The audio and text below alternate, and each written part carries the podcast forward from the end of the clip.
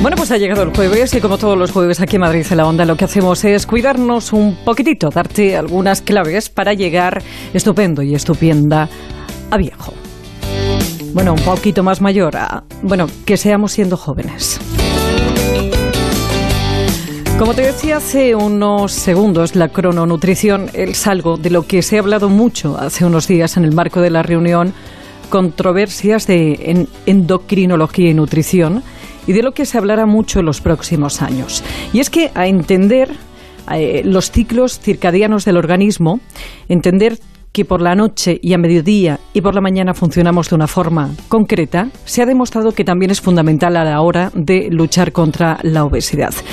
Distintos estudios han comprobado que cuanto más temprano hagamos las comidas principales, más se reduce el riesgo de ganar peso. Y por eso tenemos con nosotros a Marta Garaulet, que es catedrática de Fisiología de la Universidad de Murcia e investigadora en Big Man and Women's Hospital de la Universidad de Harvard. Marta, buenas tardes.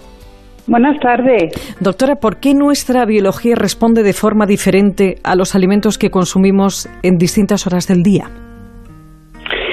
Bueno, resulta que dependiendo de lo que necesitemos y de nuestros requerimientos, pues claro, va cambiando eh, nuestro reloj interno. Por ejemplo, por la noche tú no necesitas comer casi porque no hay gasto energético, pero a lo mejor por la mañana necesitamos eh, movilizar mucha grasa, tejido adiposo porque empezamos la actividad. Entonces, el horario de la comida tiene que estar de acuerdo con nuestras funciones y lo que necesitamos y además los órganos, es decir, el hígado, el intestino, el corazón incluso o el estómago se tienen que ir acoplando a esos horarios para que, para que funcionemos bien y estemos todos sanos. Y cuando, doctor, hablamos ya de macronutrientes en concreto, el que tú puedas ingerir una eh, elevada cantidad de carbohidratos por la noche, supongo que será peor que si eh, haces una cena quizás más equilibrada entre proteínas y carbohidratos.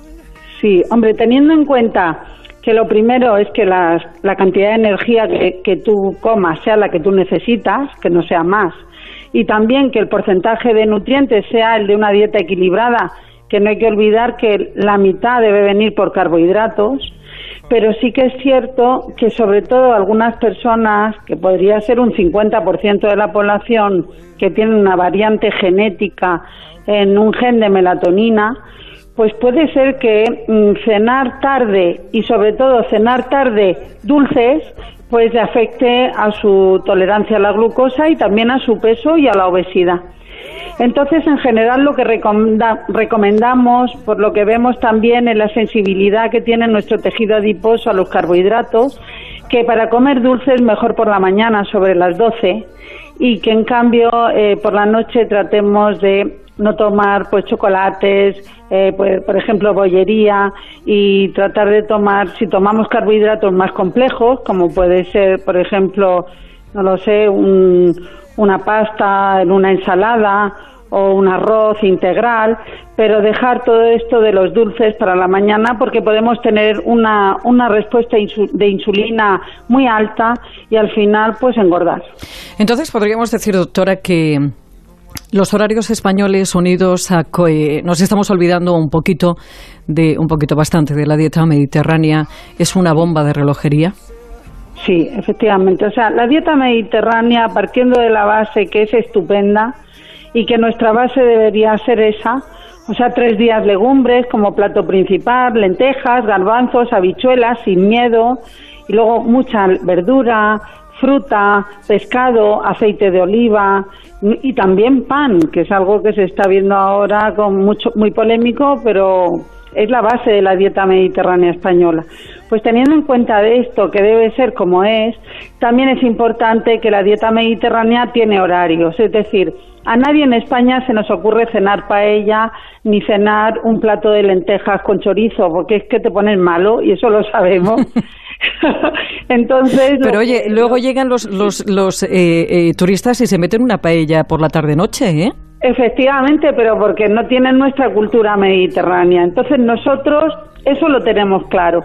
Pues hay que mantenerlo, es decir, no tener la mayor parte de energía del día por la tarde y noche, que eso en España se hace muy bien, se cena menos, claro, que se come al mediodía, pero sí que hacemos mal que estamos cenando cada día más tarde, cenamos de media a las 10 de la noche y eso nos hace polvo. Habría que adelantar por lo menos mm, dos horas y media la cena antes de irte a la cama. Si te acuestas a las 12, pues como muy tarde a las nueve y media cenar. Y luego, claro, cenar menos que se come al mediodía y, y esas son las bases de una dieta mediterránea con un horario con lógica. Mire, eh, doctora, hay un oyente que además eh, vive en Suiza. Dice, yo desayuno a las 7, como a las 12 y cuarto, y ceno a más tardar a las 20 horas. ¡Viva Suiza! Así es. Bueno, es que si nos comparas, fíjate, mi hija vive en Suecia y cenan a las 5 y comen a las 11. Y yo estuve en Francia viviendo de mi postdoc un año y medio y no fui capaz de tomarme unas lentejas a las 12 del mediodía porque es que no, no me entraban. Y sin embargo ellos pues comen de 12 a 1 y cenan sobre las 7 y, y lo mismo pasa con, con otros países, con Bélgica, europeos. Pero mira, el modelo italiano a nosotros nos va muy bien porque eh, comer al mediodía una paella a las 12 nos va a costar mucho. Pero sin embargo, eh, hacer como hacen los italianos que toman su máxima energía al mediodía y también descansan después, pero sobre la una y media y luego cenan como muy tarde a las ocho y media, eso sí que es factible en España. De una y media a dos la comida del mediodía y por la noche pues como muy tarde a las nueve y media y eso sí que podemos. Doctora, y ya para finalizar, eh, nuestro organismo, todos los organismos porque podríamos decir que es generalizado, ¿están preparados para hacer cinco comidas al día? No. Eh, la verdad es que eso ha habido estudios a favor y estudios en contra, pero eh, lo, te lo vuelvo a comentar como algo lógico que se entiende perfectamente. En España, claro, desayunamos a las ocho y comemos a las tres, a veces tres y media. Ahí es necesario entre medias tomar algo y luego porque si no llegas eh, muerta de hambre al mediodía y atracas. Y por la tarde nosotros, si cenamos a las 10 de la noche y comemos a las tres y media, pues también deberíamos tomar algo. Pero, por ejemplo, si tú desayunas a las 8 y comes a la 1, pues a lo mejor no te hace falta. ¿Me entiendes? Entonces, lo que sí que es importante es que no haya grandes periodos de ayuno a lo largo del día que haya una alimentación que tenga su, su ritmo, pero sobre todo pues que, que se coma cuando por lo menos tres veces, eso sí, no saltarse el desayuno, que eso está muy demostrado, una comida principal al mediodía y una cena. Y luego entre medias, dependiendo de la distancia horaria que tengas entre una toma y otra. Bueno, pues eh, a ver si hacemos caso y empezamos a, aunque sea poquito a poco, ir adelantando la hora de la cena incluso la hora de la comida y poquito a poco nos vamos acostumbrando y lo vamos cambiando en nuestras eh, cabezas, que es lo importante. Es un poco volver a los años 60 que se, a las 9 los niños iban a la cama y nosotros cenábamos sobre esa hora. Doctora Marta Garaulet, catedrática de Fisiología de la Universidad de Murcia, investigadora de la Universidad de Harvard. Ha sido un placer, muchísimas gracias. Gracias a ti, muchísimas gracias. Un abrazo. Bueno, para cualquier sugerencia, ya sabes que tienes un correo electrónico que es treinta y tantos, siempre con número, arroba onda cero punto es. Para volver a escucharlo, recuperar algunos anteriores en onda cero punto es, barra treinta y tantos. Y tienes más información en la web medicepepa.es y en el blog treinta y tantos, que también encuentras en Celebrities Antena 3 Televisión. Treinta y tantos está mejor que nunca y a nada le hace daño.